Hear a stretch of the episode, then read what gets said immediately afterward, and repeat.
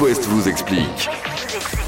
Dans 10 jours, entre Noël et le Nouvel An, ça sera la trêve des confiseurs. Alors on entend souvent euh, l'expression Ouais, t'as entendu la trêve des confiseurs. Ouais, c'est Mais clair. à ouais. quoi renvoie-t-elle exactement qu'a-t-elle Bah, Expression apparue en France vers 1875 euh, à l'occasion des débats à la Chambre, où le, c'est le moins qu'on puisse dire, entre monarchistes, bonapartistes et républicains sur la future constitution de la Troisième République. On savait parler politique à l'époque. Ouais, et je peux dire que c'était animé. Alors en décembre 1874, d'un commun accord, tous les groupes de la Chambre ont jugé que l'époque du renouvellement de l'année était peu propice à des débats passionnés.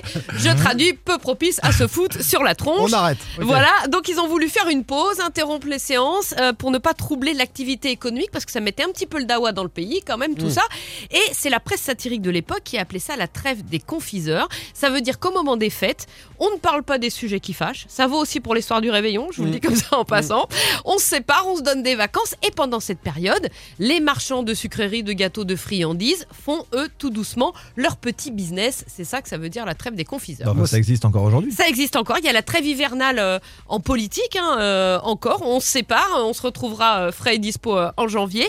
L'expression trêve des confiseurs, ça marche aussi pour les marchés boursiers sur la, fin de l'année. Et puis normalement, c'est aussi la pause sur les terrains de foot, sauf cette année où les Ah bah oui. joueurs vont reprendre le championnat la pendant la trêve des confiseurs, parce qu'ils ont déjà eu leur trêve avant. La trêve des confiseurs, euh, dans la cour de récréation, ça me fait penser à mon petit de 4 ans quand il est en train de s'arracher avec le grand, se tirer les cheveux dans tous les sens. Puis à un moment, un moment, on fait sortent. les go. Il sort son pouce et on fait les go. On fait la pause de la Ouais. baston parce que je faut que j'aille faire pipi. Puis on- Ouais, et puis je. Et puis on reviens après. Bah, c'est la C'est trêve la des trêve des confiseurs, mais c'est pareil en maternelle. Ok, je l'ai.